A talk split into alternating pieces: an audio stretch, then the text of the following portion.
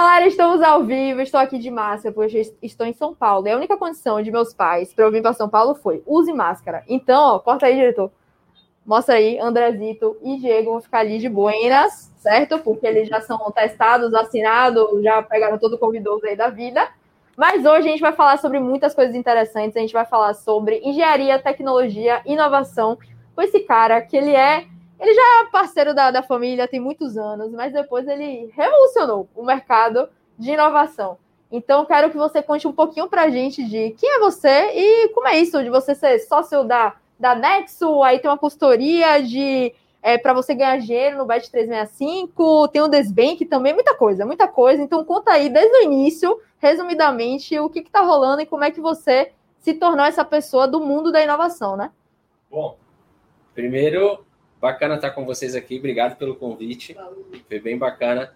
É, eu gosto muito de falar sobre inovação, que foi como eu comecei a minha carreira, e foi bem na época que eu estava morando lá é, na Bahia, é, estudando em Vilas do Atlântico, lá com vocês, conheci toda a galera. É, eu morava em Guarajuba e um dos problemas que tinha em Guarajuba era justamente de ter internet banda larga. Então eu morava em Guarajuba, eu ia jogar e aí tinha que conectar na internet de escada, a internet caía, meu pai ficava puto da vida com isso. Até o dia que eu falei, ó, contrata para mim um link dedicado, que aí eu lhe deixo em paz. E assim ele fez. A gente colocou uma torre em cima da caixa d'água do condomínio, de 11 metros, pegou a internet da ITS Brasil, que ainda tem até hoje lá. E, e aí eu comecei a usar a internet. E aí, nessa brincadeira, eu coloquei a internet para mim. Foi, na época foi 2 megas dedicado. Tipo, custava 11 mil reais. Eu já ia falar, deve ser um negócio absurdo de dinheiro. 2004 para... Foi 2004. E aí, a vizinha pediu, aí eu peguei e falei, beleza, eu vou puxar um cabo de rede e colocar para ela. Passei o cabo de rede pelo poste, botei um hub e coloquei para ela. Daqui a pouco outra vizinha foi e pediu. E aí eu comecei a cabear o condomínio inteiro, daqui a pouco pousada, resort. E aí todo mundo foi pedindo, eu coloquei. Quando foi, é, acho que uns quatro meses depois, o pessoal da rádio que tinha na época, em Monte Gordo, pediu. Eu falei, ó, deixa eu usar a sua torre para jogar a internet para o litoral inteiro e eu te dei internet de graça. E aí eu joguei internet de Costa de Sauípe até Lauro de Freitas. E aí, um ano, a gente se tornou, se tornou o maior provedor em termos de extensão no estado da Bahia. É, a gente abriu escritório em Lauro de Freitas. Com 18 anos, depois de um ano, eu decidi vender minha parte, porque estava chegando o Velox. Eu fiquei com medo do Velox dominar tudo. Eu falei, isso daqui não e vai dominou, mais existir. Né? Só que até hoje você tem provedor, tipo, pequeno, sim, provedores sim, sim, tem vários, de, tem vários. de cidades menores. E aí, vendi minha parte, fui investir na Bolsa de Valores. Eu, como empreendedor, é, gosto de velocidade, não queria investir em ação, fui investir em opção. Com duas semanas, meu dinheiro virou pó, perdi tudo. Que beleza. Aí peguei o pouco que sobrou, falei, ó, eu vou ter que fazer alguma coisa da minha vida. Eu não quis realmente trabalhar para ninguém, então até hoje não tenho carteira de trabalho. É, isso foi um desafio que eu me coloquei. E aí falei, ó, vou viajar para o Paraguai, tem um monte de gente comprando equipamento eletrônico lá e trazendo, vou trazer placa de computador para vender. Comecei, viajei, depois de duas viagens, coloquei para uma pessoa aí, na, acho que na quinta viagem a pessoa perdeu tudo, porque foi parada na fiscalização, perdeu tudo. Fui trabalhar com meu pai no supermercado que ele tinha lá em Guarajuba. É, aí fiquei como diretor do supermercado por dois anos. A gente fez um monte de projeto legal, fiz projeto a nível nacional com a Ambev. Só que lá foi muito bom porque eu aprendi muito sobre varejo e me apaixonei pelo varejo é, do supermercado, meu pai não queria expandir. Eu falei, não, não vou ficar parado aqui nessa unidade, eu quero expandir, tem potencial. É, saí do supermercado e fui trabalhar em uma empresa de logística. Nessa empresa de logística, eu virei para o dono e falei, olha, não tenho carteira de trabalho, não vou ter, eu só vou trabalhar aqui se você me der a oportunidade de ser seu sócio. Ele falou, beleza, dobre o faturamento da empresa que você vira meu sócio. Em dois anos eu quintupliquei o faturamento da empresa. Zorra! E aí me tornei sócio a gente começou a ganhar dinheiro, foi quando eu peguei é, e decidi diversificar. Fui investir de todos os mercados que eu olhei, eu falei, ó, não tem nada mais seguro para investir do que franquia, que já é um modelo de negócio testado, você já sabe mais ou menos quanto você vai ganhar ali mensal. E aí comecei a é, buscar essas franquias. Dentre as franquias, eu ia colocar a loja do Madeiro, lá do Shopping Bar. Depois do Madeiro, é, eu busquei outras oportunidades, porque eu não queria só ter uma loja, eu queria ser um franqueado Master no Nordeste, já com, mesmo colocando franquia, queria ter esse perfil de crescimento empreendedor. E aí a gente começou a fazer é, a pesquisa. Eu passei um ano pesquisando e decidi colocar quem me deu todo o Nordeste e mais o centro de distribuição, até para alinhar com o que eu já fazia de logística, foi a Los Paleteiros, de paleta mexicana. E aí coloquei as lojas, comecei a expandir, coloquei oito lojas. Na oitava loja, o prejuízo começou a chegar, porque culturalmente o baiano ele não, não enxerga o sorvete como um, um, alimento, como um complemento alimentar. O baiano ele toma sorvete, o nordestino como um todo toma sorvete porque está calor. E também é um negócio que não tinha barreira de entrada. Então, a tiazinha que vendia geladinho lá na esquina comprou a forma e começou a fazer paleta mexicana e vender a dois, três reais. E a gente estava vendendo na loja 12. Então, esses foram os dois principais motivos de eu ter tomado um prejuízo de quase 3 milhões de reais. É... Só pequeno, né? Só valor assim, bem irrisório. Fiquei desesperado sem ter o que fazer. Eu falei, olha, eu vou é, viajar para a China, vou visitar a maior feira de negócios do mundo, que é a Canton Fair, e aí lá eu vou identificar alguma coisa para trazer para o Brasil e colocar. E aí, nessa volta da China para aqui para o Brasil, eu coloquei três franquias, é, três franquias, o quê? Três startups. Nessas três startups, a última foi um guia de turismo virtual, utilizando inteligência artificial. E aí, a gente se inscreveu em todas as aceleradoras, não conseguiu ser aprovado nenhuma. Na hora que a gente já estava desistindo do projeto, é, o meu time pegou e falou: Diego, vai ter um hackathon da IBM para gente lá em São Paulo, vamos participar para a gente fazer isso com o IBM Watson. Ninguém está fazendo nada com o IBM Watson, vamos ser os primeiros. E aí, beleza, eu falei, o problema é que eu não tenho mais grana. Vendi os freezers no Mercado Livre, até hoje eu lembro, peguei 36 mil reais em dinheiro no Mercado Livre e falei, olha, vamos para lá passar uma semana, vou comprar a passagem da galera. Aí peguei uma parte desse dinheiro e fiz isso. Quando a gente veio para o Hackathon, passou três dias programando sem dormir, e aí conseguimos colocar o projeto de pé, mas não ganhamos. Só que na nossa apresentação, quando acabou, o Davi Dias, que hoje é o principal diretor da Accenture, e na época era o diretor de Watson Brasil, é, o Davi chegou e falou: Olha, vocês pegaram o que era o propósito do hackathon, todo mundo trouxe coisa pronta, só vocês construíram isso daqui do zero. E vocês estão fazendo coisas que nenhum parceiro da IBM está fazendo. Aí a gente pegou e falou: Beleza. É, ele falou: Quero acompanhar vocês. Eu falei: Me dá teu cartão. Na hora que ele me deu o cartão dele, eu bombardeava esse cara todo dia dizendo que ele estava fazendo com o Watson. Então, peraí, então, peraí. Então, fui certa Só você, né? De bombardear você de mensagem e falar, oxi, só ver, porque eu descobri, gente, vou contar essa resenha. Eu descobri qual é o custo da hora desse menino aqui. E a gente teve que atrasar toda essa live. E eu já tava fazendo a conta na minha mente, mas eu pensei, não, mas é brother, é meu amigo, não vai, não vai me cobrar no final, não. Ah, eu queria. A casquinha do Mac achei suficiente, né? Para relembrar os velhos tempos. Mas quer dizer, então o negócio é bombardear, né? Já vai a primeira Exato. dica aí do empreendedor, que realmente quando você tem uma pessoa, um network ali que você sabe que vai te levar para outro nível, é, pedir. Já tem um não, né, Gi? Já tem um não, então. Vai pra cima, uhum. não desiste, porque só foi por conta disso que tudo aconteceu de Sim. verdade. Então, mandava todos os dias e-mail para ele falando: a, a, gente acabou de fazer isso aqui com o Watson. E a gente pesquisava em fóruns para ver se alguém tinha feito e a gente buscava fazer coisas que ninguém tinha feito. Aí ele falou: cara, faz o seguinte, vem para cá, para São Paulo, passar um mês. Eu vou pedir para o distribuidor, a Ingram, é o mais distribuidor de tecnologia do mundo. E eles são parceiros da IBM, foi quem patrocinou o Hackathon ele pegou e falou: a Ingram vai é, mandar uma ajuda de custo para vocês, para vocês irem passar um mês aqui em São Paulo. Isso foi em janeiro. Deu fevereiro, nada dessa ajuda de custo chegar, e eu estava sem grana apertado. Eu falei: eu vou pegar esse dinheiro, vamos alugar um Airbnb por um mês e seja o que Deus quiser, vamos para lá. Aí peguei o time, a gente alugou o Airbnb, comprou miojo, salsicha e passou o mês todo vivendo a base de miojo e salsicha. Com 15 dias aqui, a IBM colocou o primeiro cliente na nossa mão, vendemos o um projeto de 100 mil. E aí depois do miojo de salsicha foi por quê? Aí começou. aí começamos a ir para casquinha. e aí a, foi muito legal porque as coisas começaram a acontecer muito rápido. Então foi um projeto atrás do outro. A IBM falou: esquece esse negócio de guia de turismo virtual. Eu vou levar vocês para as empresas e vocês vão entender qual é a necessidade, qual é o desafio, qual é a dor que aquela empresa tem e vai construir uma solução utilizando o IBM Watson.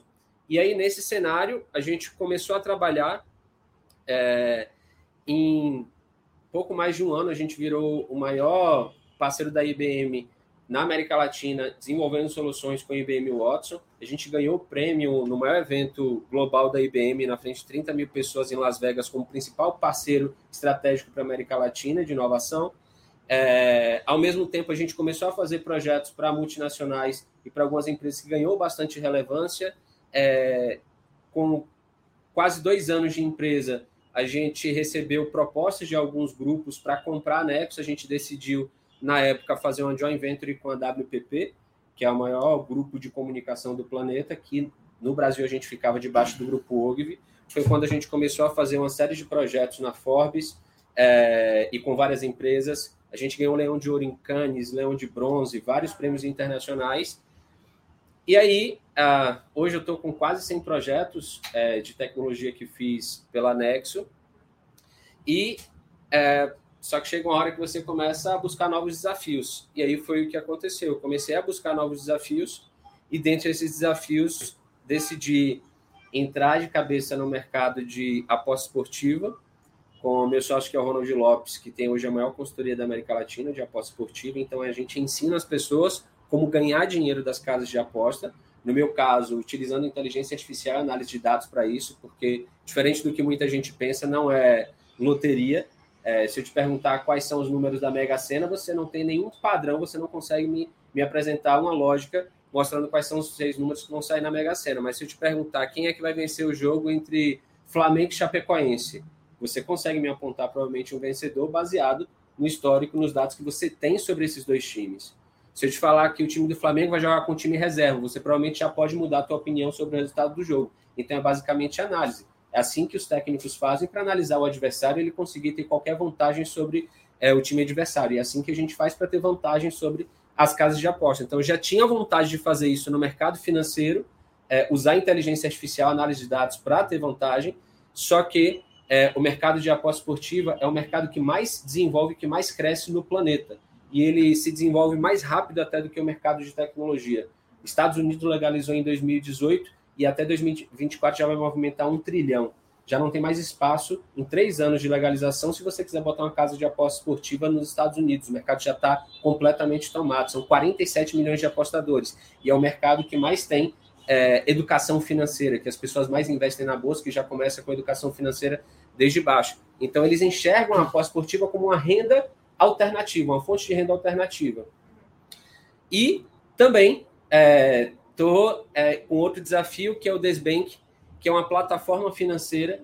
Ah, o Brasil abriu algumas portas para fintechs. A gente tem visto fintechs avançando a um nível muito é, agressivo. Ah, o Nubank, por exemplo. Exatamente, que é o maior grandes, banco é. digital do planeta, sim, o Nubank. Sim, sim, então, a gente percebeu que existia uma janela de oportunidade em que hoje você não precisa ter um banco para movimentar o teu dinheiro. Tem várias plataformas financeiras que oferecem serviços bancários mas que não necessariamente você precisa ter um banco é, para você movimentar o teu dinheiro, para deixar o teu dinheiro é, e fazer todas as transações. Você precisa normalmente no dia a dia, um Pix, emitir um boleto, fazer uma cobrança, fazer uma TED. Então a gente está com o Desbank trazendo a mesma privacidade e segurança que as criptomoedas elas te trazem é, para dentro do universo é, financeiro. A gente pretende lançar o, o Desbank agora na segunda quinzena de setembro. Só pegando o que você falou aí, falando da inteligência artificial como um todo, né?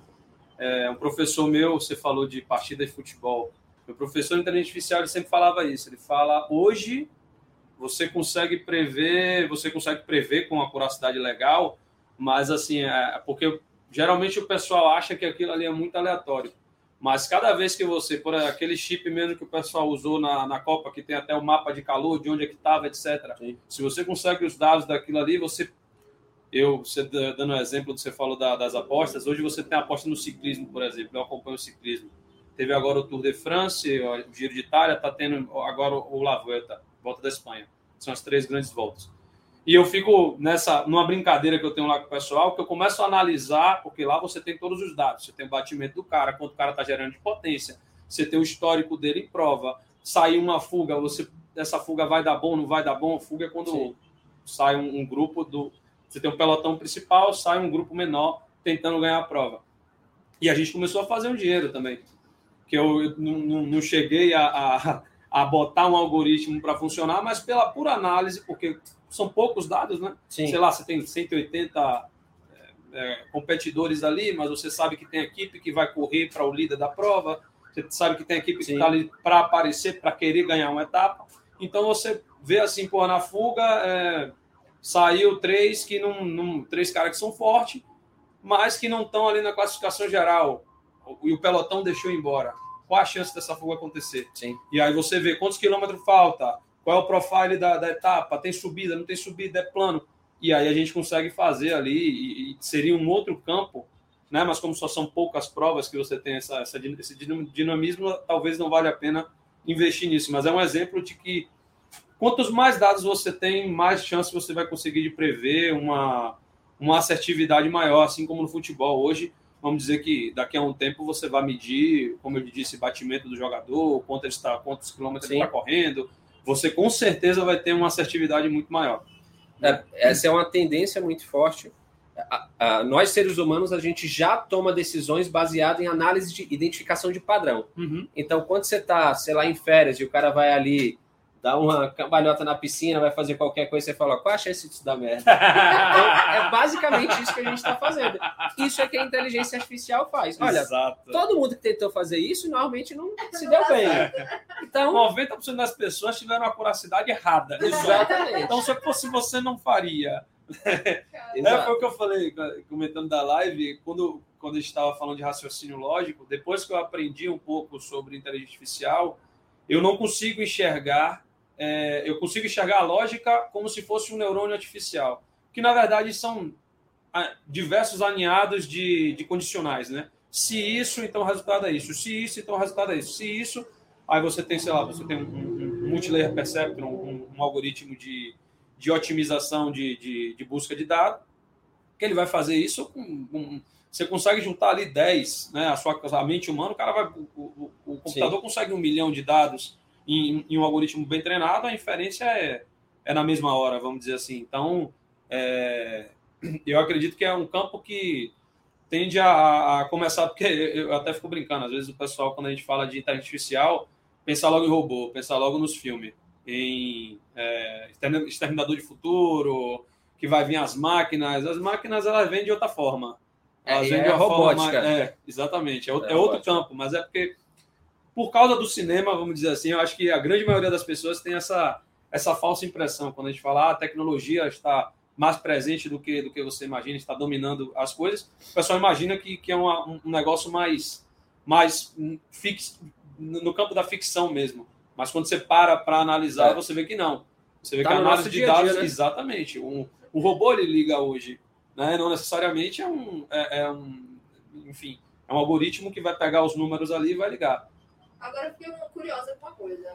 É, você trabalhou né, com grandes empresas, fez projetos assim, absurdos.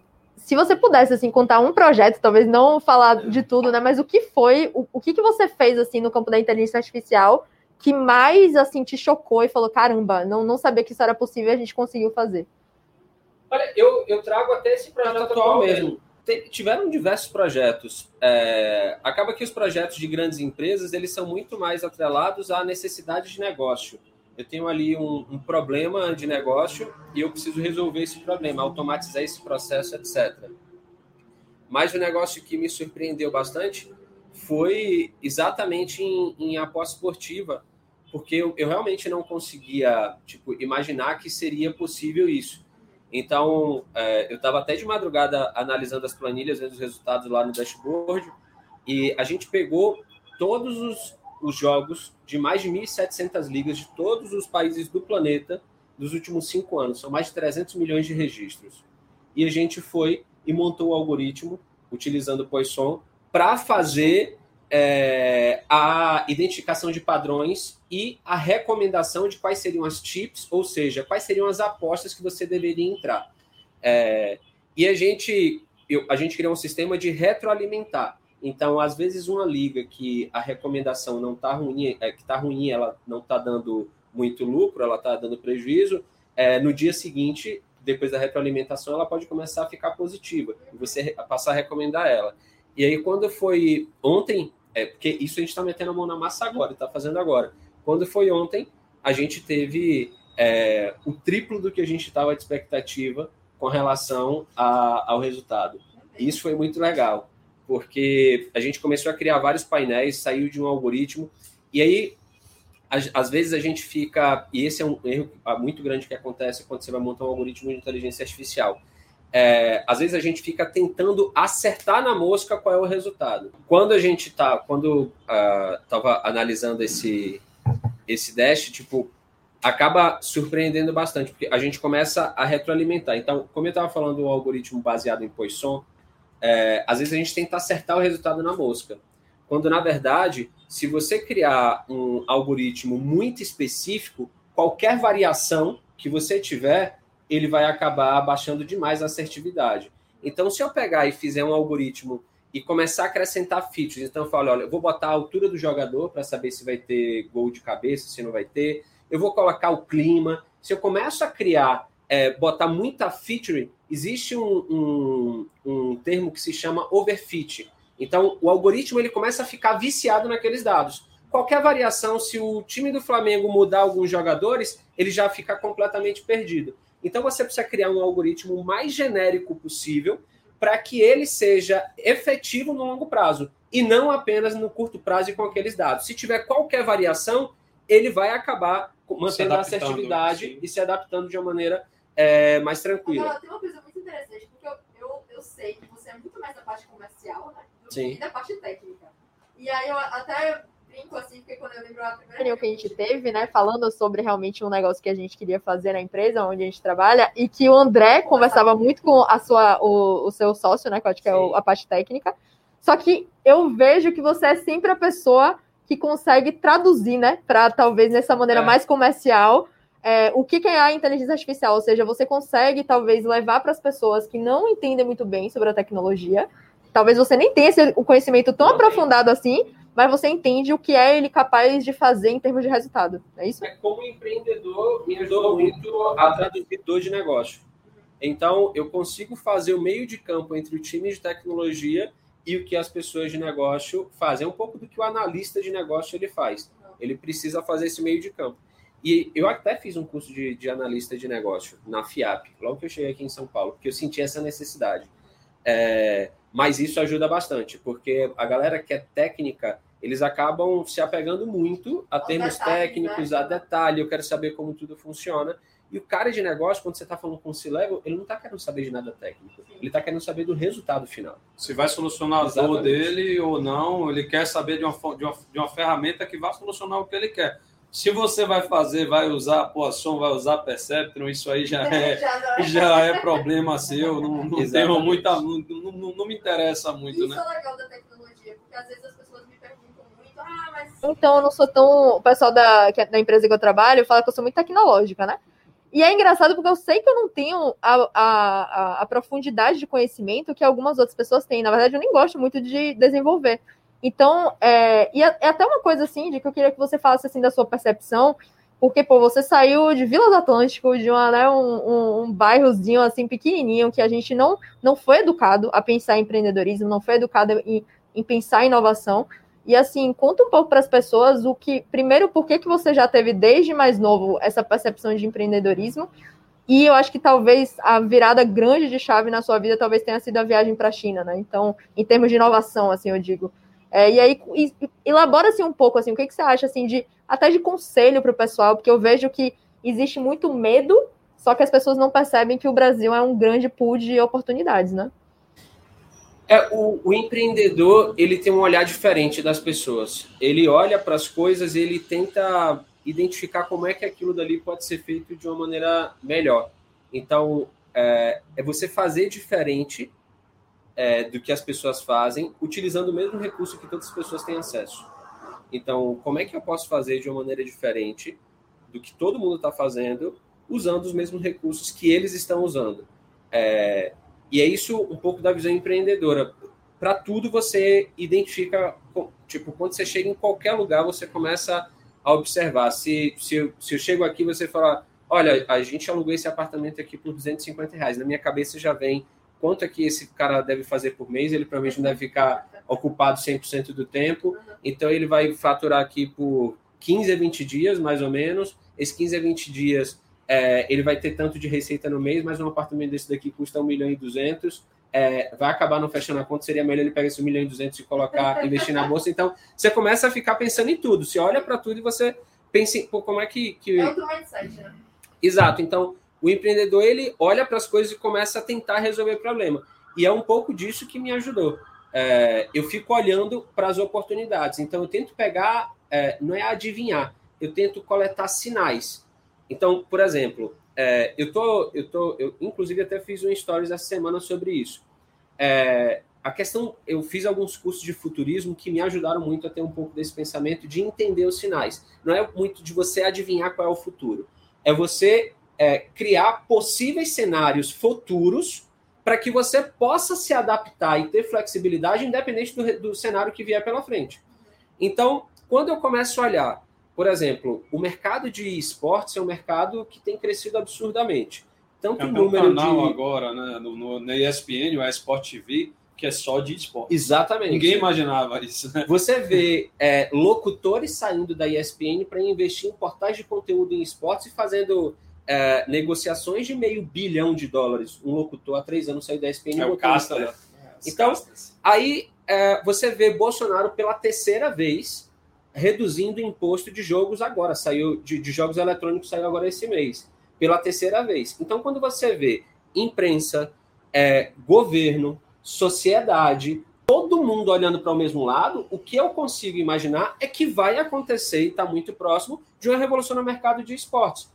E aí eu estou dentro do mercado de aposta esportiva. Quando você olha o mercado de esportes dentro de aposta esportiva, ele é muito pequeno ainda. Você consegue, o que eu estou vendo é um boom enorme. É um boom gigante que vai acontecer no mercado de, de aposta esportiva dentro do nicho de esportes. É, você, vê, você vê, por exemplo, você tem o Dota 2, você, você teve uma, um, um, grande é, adepto de número do League of Legends, mas a Valve, que é uma grande é, produtora de jogos, fez o Half-Life, CS, etc., eles fizeram o Dota 2, né?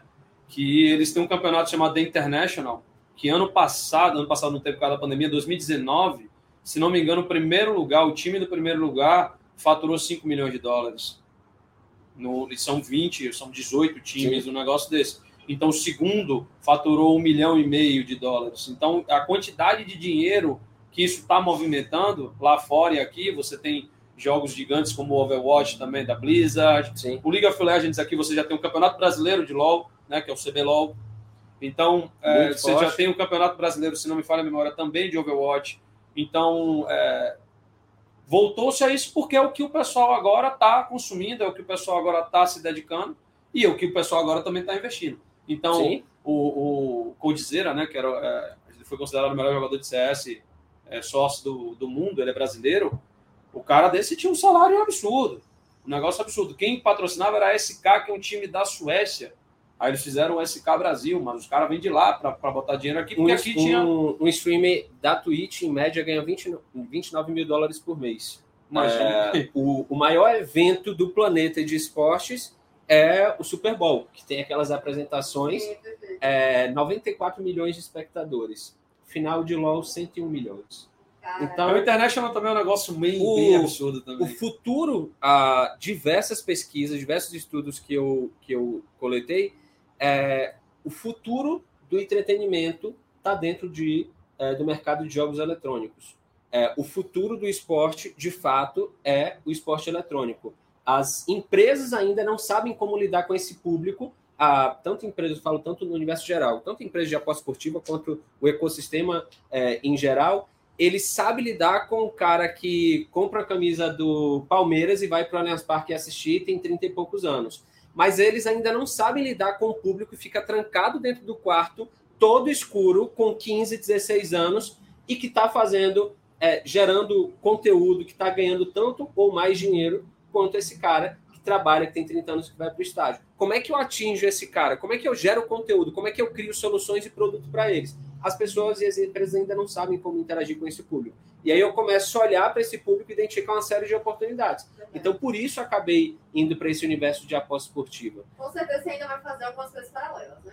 Meu sonho, meu sonho é, tipo, eu sou apaixonado por videogame. Desde que eu nasci, meu pai trabalhou aqui em São Paulo numa é, fábrica de videogames da Atari. Eu tive o primeiro Atari, foi aquele de maleta do joystick. É, então, minha vida toda Jogava River Raid fazendo, jogando videogame. Não, então, aí você aí entende por que você queria ter internet em sua casa. Você ia lá para as lan house, lá saía do, saía do colégio, ia para as lan house lá para ficar jogando CS. Em frente ao colégio apoio tinha, já tinha ali. aonde eu falsificava meu boleto e aonde eu fazia, jogava.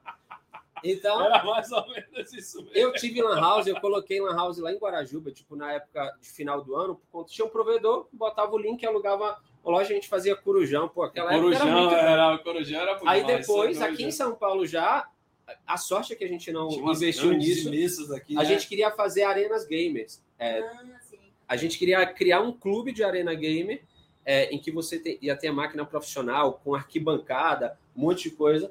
Tipo, né? Porque é, é, o que essa galera precisa. Então, é, esse... os campeonatos têm toda a estrutura, tem arquibancada, tem público, tem um... Exato. a bancada é, é porque o pessoal talvez a, a galera, talvez a galera que a galera que não acompanha tanto, né, não sabe como é a estrutura. É, sei lá, você tem jogos que são 5 contra 5. Então você tem cinco bancadas assim enfileiradas, onde os personagens eles não se olham porque Sim. você não pode ter essa comunicação fora jogo, né? Porque por exemplo, se eu morri eu não posso falar para meu, meu companheiro de time onde é que eu morri, porque aí eu vou entregar a posição, então eles são isolados, né?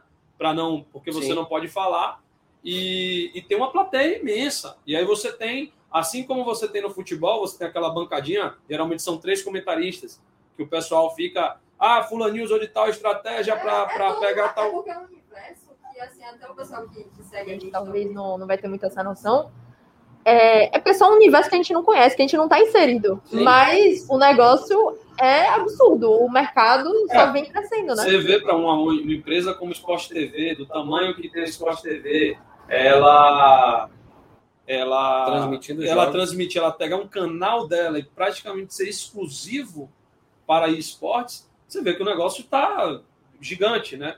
Mas é isso, é, quem é que consome essas coisas? Quem consome televisão hoje? Talvez esse pessoal não consuma tanto. Vai para o stream, vai para o Twitch, vai para uma live do YouTube. Então, é, é, como, como o Diego meu comentou, tá? às vezes a, o pessoal não sabe como cativar esse pessoal, trazer para ter essa audiência, por exemplo, numa rede de televisão. Talvez essa não seja a melhor estratégia, não sei, não sei, não tenho números de, de da, Exatamente. desse canal. Então, respondendo à pergunta, você precisa ficar atento aos sinais, independente do mercado que você esteja. Pode ser o mercado de construção, pode ser o mercado de gamer. Existem sinais, e aqui no Brasil a gente tem a sorte de poder prever o futuro. É olhar para o mercado europeu e para o mercado americano. Então, eu olhei para o mercado americano, que é um mercado, por exemplo, no universo de aposta esportiva, que já tem 20 anos, extremamente maduro e consolidado, e vi o que aconteceu no mercado é, norte-americano, que em 2018 legalizou. E eu vi a história se repetindo de tudo que aconteceu lá.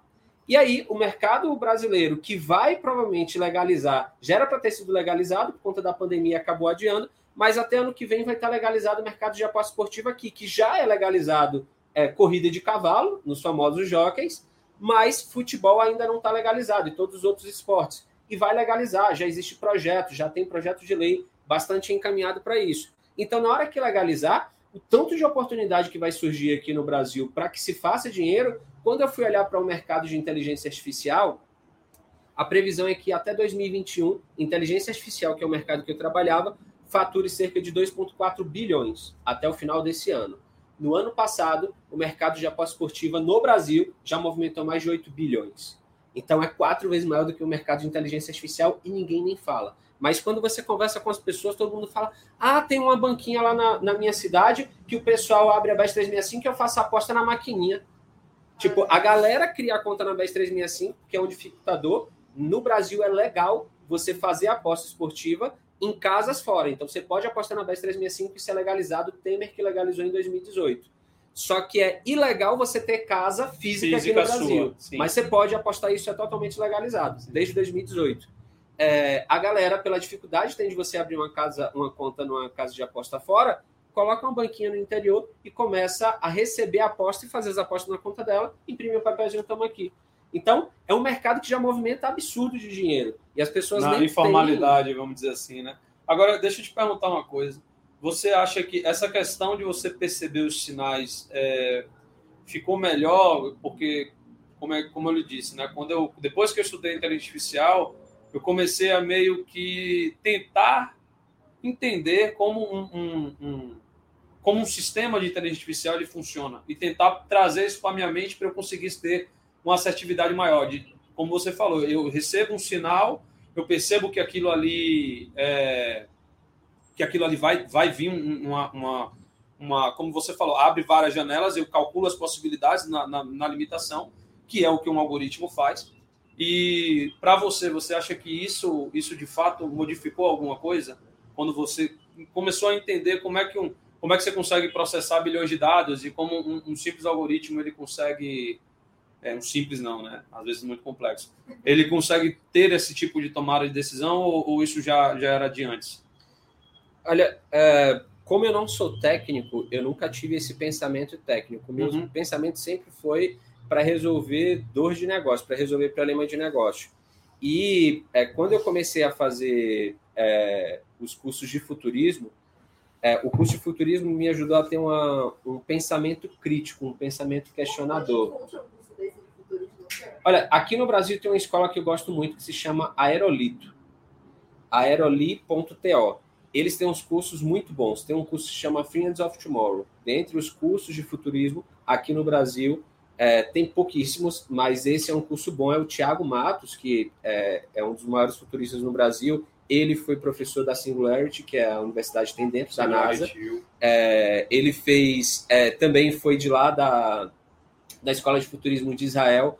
Então, é, lá tem alguns. seria o futurismo? Eu fiquei curioso agora que eu não. Futurismo é justamente você identificar sinais que vão te mostrar cenários futuros. Isso que você acabou de falar. Exatamente. Então já você... tem um estudo sobre isso, no caso. Exatamente. É, é, é, você estudar sobre o futuro, você questionar sobre. Olha, deixa eu ver, por exemplo, é, se falava muito sobre é, você trabalhar remoto. Então, há quatro anos eu já via muita gente, muita estrutura. Nos Estados Unidos já surgiu empresas completamente remotas.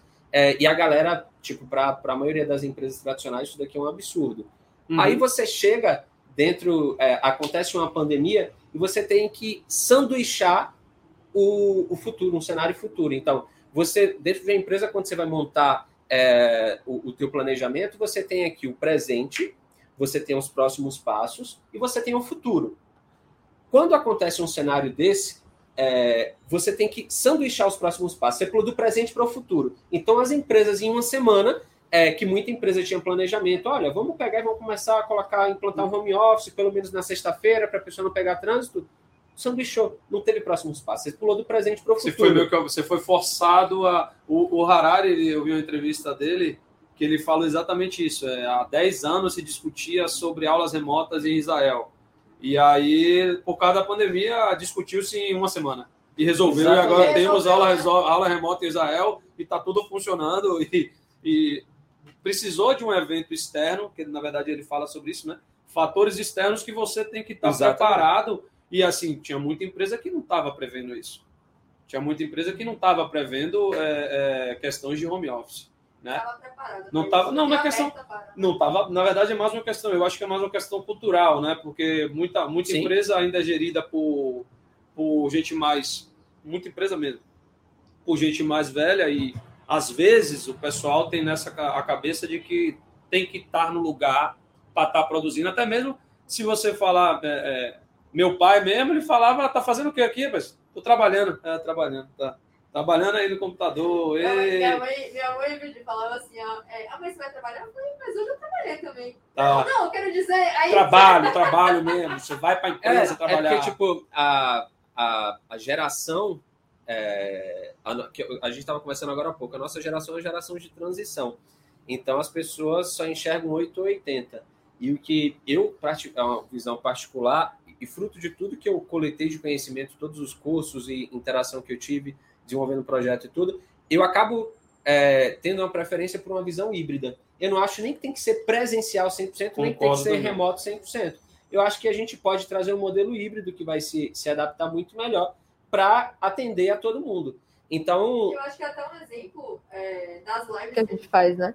Então, por exemplo, a gente poderia estar tendo esse papo aqui, Sim. eu lá de Salvador, você é de São Paulo, mas eu acho que tem é outro ambiente quando você está face to face, quando você está no ambiente da pessoa, quando. É, não sei, é uma questão ali que, que as coisas se tornam é, mais humanas, talvez, não sei. É, e, e aqui está sendo um ambiente, acaba que é um ambiente híbrido, porque apesar da gente estar tá presencial, todo mundo que está assistindo está online. É, ao invés da gente fazer isso daqui no, no auditório, auditório e etc., todo mundo presencial. Então, olha o quanto consegue impactar e atingir muito mais pessoas quando você utiliza modelos híbridos. É, a pandemia veio nessa, nessa, nessa linha também, né? De você ter shows, você ter palestra, você ter tudo, tudo de uma forma digital. Tem gente que não, não consegue absorver ainda, como você falou, essa questão de transição. Tem gente que não não, não gosta, eu mesmo, eu, eu sou de aula, aula para mim tem que ser presencial. Eu não, eu não consigo focar em um, em um, em, um, em uma tela para ficar vendo, sei lá, por exemplo, estudar cálculo 3. É complicado. Prender meu foco na, na no celular, porque você está na sala de aula, você não tem muito o que fazer, né? Geralmente eu, por, por uma questão do, do professor estar tá ali, eu não pego o celular, então, porque eu estou ali para assistir a aula, mas quando você está em casa, e pô, aí você vai, aí deita na cama, aí bota o celular aqui, quando você vê o celular já caiu na cabeça, tá, você acorda com o celular quente na cara, pode acontecer. É, então, para mim, aula não, não dá certo. Mas é, isso pra... é muito de perfil, tipo, é, não, com certeza. Quando você olha. Que André tá falando. Que é a aula para ele presencial e a gente tem uma plataforma que é tão online. E agora, explica aí pra galera. Agora para, faça esse marketing aí, vai. Para, para, para mim não funciona. Para a grande maioria das pessoas, Funciona. E outra coisa. E outra coisa, peraí. peraí. Lascou tudo aí agora, né? Agora é negativo. né? Quando você vai para uma faculdade, o que é que a galera, o que é, qual é a, a, maior queixa do pessoal na faculdade, assim como no colégio? Para que, que eu vou aprender o que é a mitocôndria, pelo amor de Deus? Para que, que eu vou saber integral dupla ou uma EDO? Não, o pessoal está ali porque faz parte da matriz curricular. Diferentemente de eu chegar, assinar, por exemplo, agora, Assinei, agora vai, agora vai, agora assinei, não foi o Buzz 360, Buzz 360, obviamente que eu assinei, né? Mas assinei uma plataforma de filosofia. Eu assisto aquilo ali, assisto a aula de filosofia, duas horas de aula de filosofia, não durmo, não não saio do lugar, fico ali, boto o celular, o tablet, etc. Né? Porque você está buscando aquilo. Não necessariamente você vai querer saber de cálculo 3 ou cálculo ou, ou, química orgânica. Então, quando você vai direcionado, não é para uma plataforma, ainda mais que os ganhos são diretos. Né? Eu vou ali, eu estou aqui, a gente está conversando aqui, porra, ele está falando de um mercado que a maioria das pessoas que estão que estão assistindo nem sabia que existia. Daqui a pouco, quantos vão chegar ali e vão falar, pô, rapaz, vou começar a apostar, vou ver uma casa estilo dele para para ver consultoria para fazer um dinheiro extra, ou então vou, vou fazer uma conta no Bet 365 para começar a fazer, ou então, rapaz, aqui em Salvador não tem nada disso. Vou, vou subtrair a ideia do rapaz. Esse é um ponto, entendeu? André, bom que você está comentando, porque é, eu comento sempre sobre isso. Quando a gente começou, né? Quando eu comecei a fazer meu primeiro curso de RPA, RPA eu conheci por causa do meu mestrado de realidade aumentada, que a gente acabou indo para o Colpace na Alemanha, e aí eu vi que a ideia de outro rapaz era de RPA, eu nem sabia o que era aquilo. Exato. E aí, quando eu fui, eu, eu vi, eu falei, caramba, tipo, não existe isso lá em Salvador, não existe no Brasil. Na verdade, até hoje, se você procurar conteúdos em português, é quase é, é pouquíssimas pessoas estão falando sobre isso. É, e aí eu acho que é muito esse lance da oportunidade. Foi o sinal que, foi o sinal que ele identificou lá na Alemanha. É, e eu, e eu acho que é bem isso, assim, que você está comentando. É, eu acho que às vezes as pessoas, por exemplo, eu vejo que o Brasil ainda é um mercado é, que dá para explorar muito isso. As pessoas ainda estão aprendendo a realmente investir nelas, né? Investir em oportunidades, coisas que vai meio que é, dar aquele insight para você que pode mudar sua vida. Tipo, aquela, aquele, aquele pequeno segundo que eu conheci uma palavra, que foi RPA, mudou totalmente o que eu estou fazendo até hoje. Então, mudou minha atuação na empresa, mudou a atuação que eu faço hoje na Bus. Eu fiz um curso que tem mais de 800 alunos. Então, como é que eu, eu fiz isso do nada, né? Quando eu falo sobre marketing digital mesmo, eu, eu acho tão estranho as pessoas não conhecerem sobre marketing digital. Então, quando eu vou falar sobre copy, quando eu tô falando, né, sobre tráfego, e tá todo mundo assim, Camila, o que, que você tá falando? E eu percebo que ali, talvez meus amigos, as pessoas que convivem comigo, não tem ideia, de, porque a, a, internet é meio que bolha também, né? Como você vai pesquisando ali, vai aparecendo só isso para você e você acha que todo mundo tá é vendo o que você tá vendo, né? É, é muito, muito isso. Netflix só aparece ali conteúdos recomendados de acordo com o seu perfil de, de interação, mas é, e isso é o perfil empreendedor. O empreendedor ele precisa estar em constante movimento.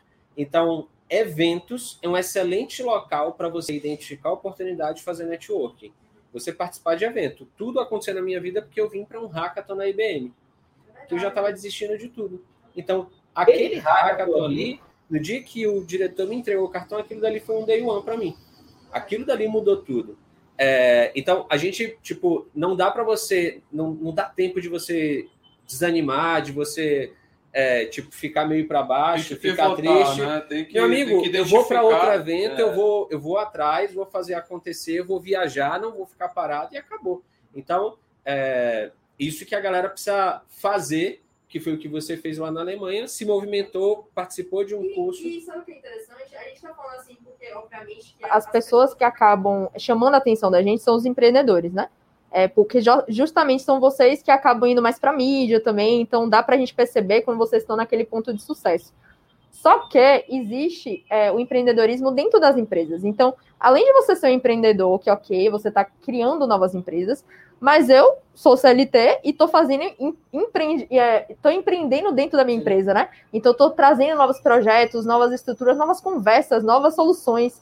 E eu acho que é aquele, aquela ponte que geralmente acontece com, o, com o estagiário, né? O estagiário ele está ali também porque ele vai sempre ser a ponte da empresa com o que é novo, né? Com o que ele está aprendendo ali de novidade. As gerações mudam muito, então é bom dar essa oxigenada dentro da empresa.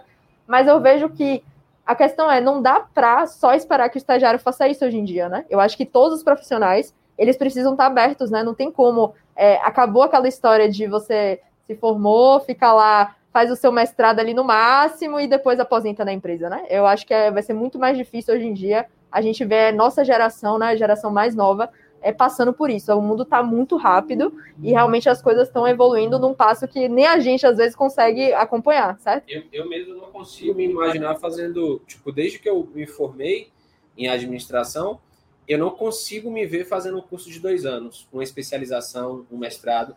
Eu não consigo, porque eu acho que eu vou estar trabalhando com conteúdo que é defasado. Então, eu só consigo olhar para curso de no máximo três meses. Eu não consigo olhar para nenhum curso, nenhum curso que dure mais do que três meses. E aí você viu durante a pandemia MIT, Stanford, inundando o Brasil de curso em português já traduzido para você fazer, de inteligência artificial. Sim, então, você consegue fazer, é, ter conhecimento de qualidade com um curto período é, e pagando barato, porque se você tivesse deslocar para lá para você ter acesso a um curso desse. Então, hoje o que não falta é oportunidade. É que tem tanta fonte de conhecimento que você acaba ficando perdido. Sim, você é, até, mesmo filtrar. No, até mesmo no YouTube. Você vai no YouTube aí, você vai no Google, é, aprenda Python, aprenda não sei o que, aprenda etc. Até a nossa própria plataforma, não é? Que, que, que vem trazer esse conteúdo já direcionado. Então, é para você não perder tempo também. E às vezes, às vezes você vai pegar um conteúdo que não está bem filtrado. Você vai ver, por exemplo, o MIT tem respaldo, ele tem, ele tem um MIT ali por trás, mas muitas vezes o pessoal na, na inglês, eu não, não, consigo ver muita coisa em inglês, ou então mesmo que seja legendado, etc. Os exemplos são em inglês. E, e aí tem, tem, tem-se barreiras, né? Sempre. Então, a, é, a ideal, porque, como você falou, o conhecimento está todo aí. O ideal é que a gente consiga construir pontes para para direcionar para quem, quem de fato vai, vai absorver aquilo. Agora, eu fiquei curiosa de. Assim, Falando um pouquinho até de. Eu acho que as pessoas, é, quando vê um empreendedor como você, até devem se perguntar. Fazendo agora o, o pensamento ao contrário, o que, o que chama atenção para você contratar uma pessoa? Para você ser, ser sócio de alguém, sabe? Porque eu acho que talvez para você não é uma mentalidade muito de empresa de currículo, talvez. Então, na hora ali, por exemplo, André, vamos pensar que André é uma pessoa bem mais técnica, você precisa de pessoas técnicas, você às vezes nem tem um conhecimento ali, se ele, você não vai poder testar o conhecimento dele técnico, mas o que, que chama atenção, então? É, o que, que você acha que é realmente o, o, futuro né, dessa parte de contratação? Oh, são, são dois perfis completamente diferentes quando eu estou falando de contratar gente para trabalhar comigo e gente para ser sócio. Então, tipo, duas coisas que me motivam e é exatamente nessa ordem, é inovação e desafio. É, se a pessoa, e tipo, quando eu recebi várias propostas de sociedade, é, eu precisava identificar no olhar da pessoa que ela era tão maluca quanto eu para fazer algo que ninguém ainda fez. Então, se ela tivesse isso no olhar, essa ganância de fazer algo que ainda não foi feito, eu falo, cara, aí a gente tem um potencial aí para ser sócio. É, isso, isso foi o que aconteceu com esses dois business. É, então, no caso do Ronald, o cara em 2019 era Uber, lavador de carro, é, com um ano trabalhando com marketing digital, especificamente no nicho de aposta esportiva, ele faturou 52 milhões. Então, isso é, é o cara ser maluco o suficiente para acreditar no negócio. Tipo, eu vou sair dessa situação que eu tô, vou fazer um negócio que ninguém fez aqui no Brasil ainda e vou ver certo. o que é que vai acontecer. Então, eu não sei se as iniciativas que a gente vai fazer, se elas vão dar certo. Mas eu estou analisando todos os sinais e vendo tudo que eu posso me cobrir, mas nunca vou estar 100% certo, 100% confiável, 100% confortável, é, para garantir de que o resultado final vai ser esse daí. É, então, quando eu vou selecionar um sócio, eu tenho que identificar essa. É, o cara tem que ser maluco, ele tem que querer fazer alguma coisa diferente. É, e hoje, no nível que eu tô, que eu tô ele a, a, precisa ter uma estrutura mínima. Então, eu não começo mais do zero, é, como eu comecei nas minhas últimas iniciativas de empreendedorismo. É, e quando eu vou contratar uma pessoa, é, eu amadureci muito a minha visão quando eu fiz o processo de M&A com a WPP, porque eu negociei com Nova York, é, a empresa que tem capital aberto na bolsa de lá, eu tive que implantar toda a parte de governança dentro da minha empresa, que era tipo startup, era tudo bagunçado, relatório financeiro, tudo. Então, hoje, para mim, é super importante é, as pessoas que vão trabalhar comigo elas terem essa visão de gestão. Então, eu preciso fazer daily, eu preciso criar minhas plans, eu preciso ter sprints bem detalhadas, eu preciso ter os KPIs, eu preciso que essa pessoa já esteja doutrinada. Então, você estava dando exemplo de estagiário.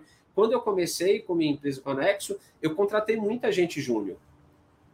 Só que depois de dois anos quebrando a cara, o que eu percebi é que só quem tem condição de ter profissional júnior são grandes empresas porque o cara tem tempo e grana para te ajudar a você se capacitar, evoluir até você começar a entregar resultado.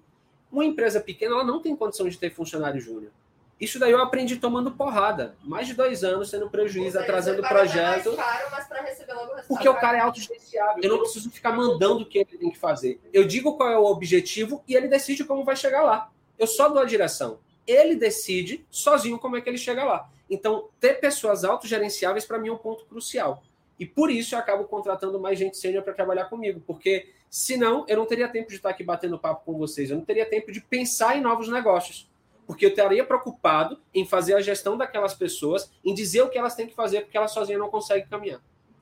Então, para mim, esses são um dois pontos. Massa, esse, um na verdade, assim, você já falou vários termos que talvez nem todo mundo conheça, mas que vem das é, metodologias ágeis, né? Sim. Então, ou seja, tudo que hoje o seu modelo de gestão é baseado no mindset ágil. É Exatamente. É Scrum, é, enfim, toda essa parte. A tecnologia me ajudou muito a trazer esse modelo de gestão de projetos de tecnologia para a gestão de uma empresa como um todo.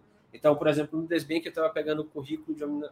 Esqueci o nome dela. Essa semana. Eu postei também nos stories essa semana. Ah. Aí eu vi lá é, adoção de práticas ágeis, fazer daily, etc., para mina de atendimento. Eu falei, cara, eu fico até emocionado quando eu vejo esse tipo de currículo, porque eu não preciso ensinar, eu não preciso dizer o que é uma dele, eu não preciso explicar por que tem que fazer uma dele. Ela já está com esse mindset, ela já sabe que isso, esse tipo de prática vai ajudar na comunicação, no alinhamento, na resolução de problemas muito mais rápido. Então, isso facilita muito o trabalho. Por isso, eu prefiro contratar essas pessoas que já vieram. Por exemplo, eu trouxe uma pessoa de atendimento do Nubank, porque eu quero que ela me ensine e traga a experiência de atendimento do Nubank para o nosso banco. Só que não é simplesmente fazer um Ctrl-C, Ctrl-V. É Provavelmente ela viu lá oportunidade de melhoria e que pela estrutura que eles têm hoje, ela não conseguiu implementar. Então, eu falei, cara, aqui a gente tem uma folha em branco para construir um modelo melhor do que o deles. Você já viu deles de perto, acompanhou quando ela começou lá quando o Nubank tinha uns 60 funcionários. Lá no comecinho do Nubank, acompanhou todo o crescimento, toda a estrutura, que é o que a gente vai passar agora ela viu as dores de crescimento, as dores que o time de suporte de atendimento tinha. Você falou, cara, me ensina o que é que aconteceu lá, como é que foi resolvido, as coisas que tentaram resolver de uma forma e que acabou dando errado para que a gente não cometa os mesmos erros dele. Então, aprender com essas pessoas para mim é fundamental. Eu trago pessoas que elas vão me ensinar ao invés de eu ensinar para elas. Eu quero trazer tipo a melhor pessoa de atendimento, porque eu não sou bom o suficiente em atendimento. Quero trazer a melhor pessoa possível de financeiro. Ela tem que me ensinar. Eu tenho que aprender com ela. Não, eu achei um insight maravilhoso esse, porque Kleber, que é, é um dos nossos sócios, falou exatamente isso. Ele falou: só contrato alguém melhor que eu. Eu não contrato pessoas não que sejam. É... Você contratar alguém que você pode fazer o mesmo trabalho é... que ele. Não, é, é muito engraçado isso, assim, porque é, é, é, talvez um pensamento diferente, é um pensamento mais de, né, de em, empresas menores, ou como você falou, que tem que não vai ter aquele tempo ali para ensinar. É, e realmente eu acho que fica muito mais claro para mim, e até a gente, pô, eu trabalho em uma multinacional e eu percebo que a gente está passando nessa transição agora de metodologia ágil, ou seja, até as empresas grandes e que são robustas também estão preferindo profissionais que já entendam um pouquinho mais sobre essas metodologias. Porque é, é a virada, não tem como mais você fazer aqueles planejamentos em cascata, aquela visão de 10 anos, Exato. que é, é, muito complicado fazer isso. Mas, Gio, não quero tomar tanto seu tempo, a gente já está aqui quase uma hora e seu tempo é caro, né, meu amor? A gente está em São Paulo! A gente está em São Paulo, gente, não é Salvador não, não é Salvador não. Mas eu queria fazer uma última pergunta para você, que eu sempre faço, assim, para dar uma, uma finalizar, uma filosofada, digamos assim, que é, depois de tudo que você passou, você quebrou, você né, teve prejuízo, mas agora está assim, deslanchando. Eu vejo assim, é, de, depois que você entrou na Nex, eu comecei a ver, perceber mais a sua carreira, né? Eu ficava super motivada, assim, eu ficava, caramba, eu conheci esse cara, né? E agora ele está aí tendo um sucesso, assim, que eu acho é, fenomenal. Então, se você pudesse voltar no tempo e talvez te dar uma dica quando você era mais novo, ou enfim, algum insight, ou sei lá, seja lá o que for, o que, que você falaria, o que, que você é, comentaria para você mesmo se você pudesse dar essa, essa chance aí de, de retornar ao passado? Olha, eu, sendo curto e grosso, falaria: olha, investe em Bitcoin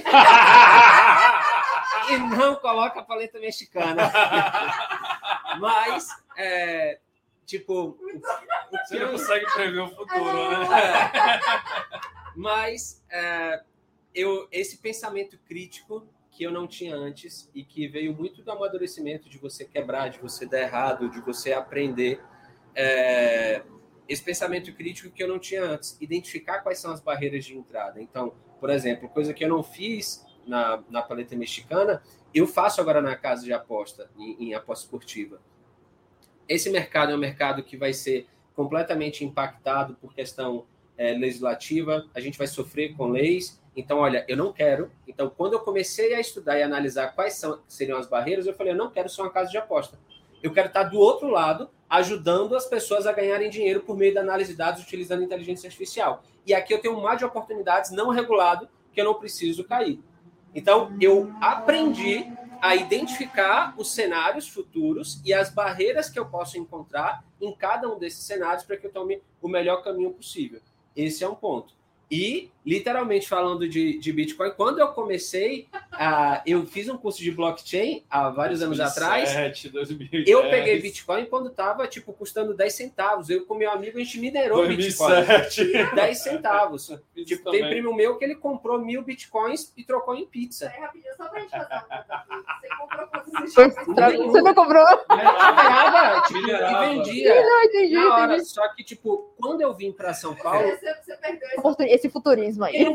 Bitcoin, criptomoeda como um todo, todo, que esse universo que eu vou entrar com o Desbank. A gente vai ser o primeiro banco a ofertar é, para você. Você vai poder comprar pizza, pagar o teu Uber com Bitcoin. Você vai poder comprar e vender várias criptomoedas. Você ter o teu saldo no banco em real e teu saldo em várias criptomoedas. Isso daqui não existe. E a gente vai implementar, é, é, fazer essa implementação de cripto até o final do ano. Mas quando eu vim para cá, para São Paulo, que eu fiz um curso na FIAP em 2017, é, feve... março de 2017 eu fiz um curso de blockchain, é, eu peguei e montei uma planilha com 20 criptomoedas. Eu falei, olha, eu não vou investir em Bitcoin que já está acelerado.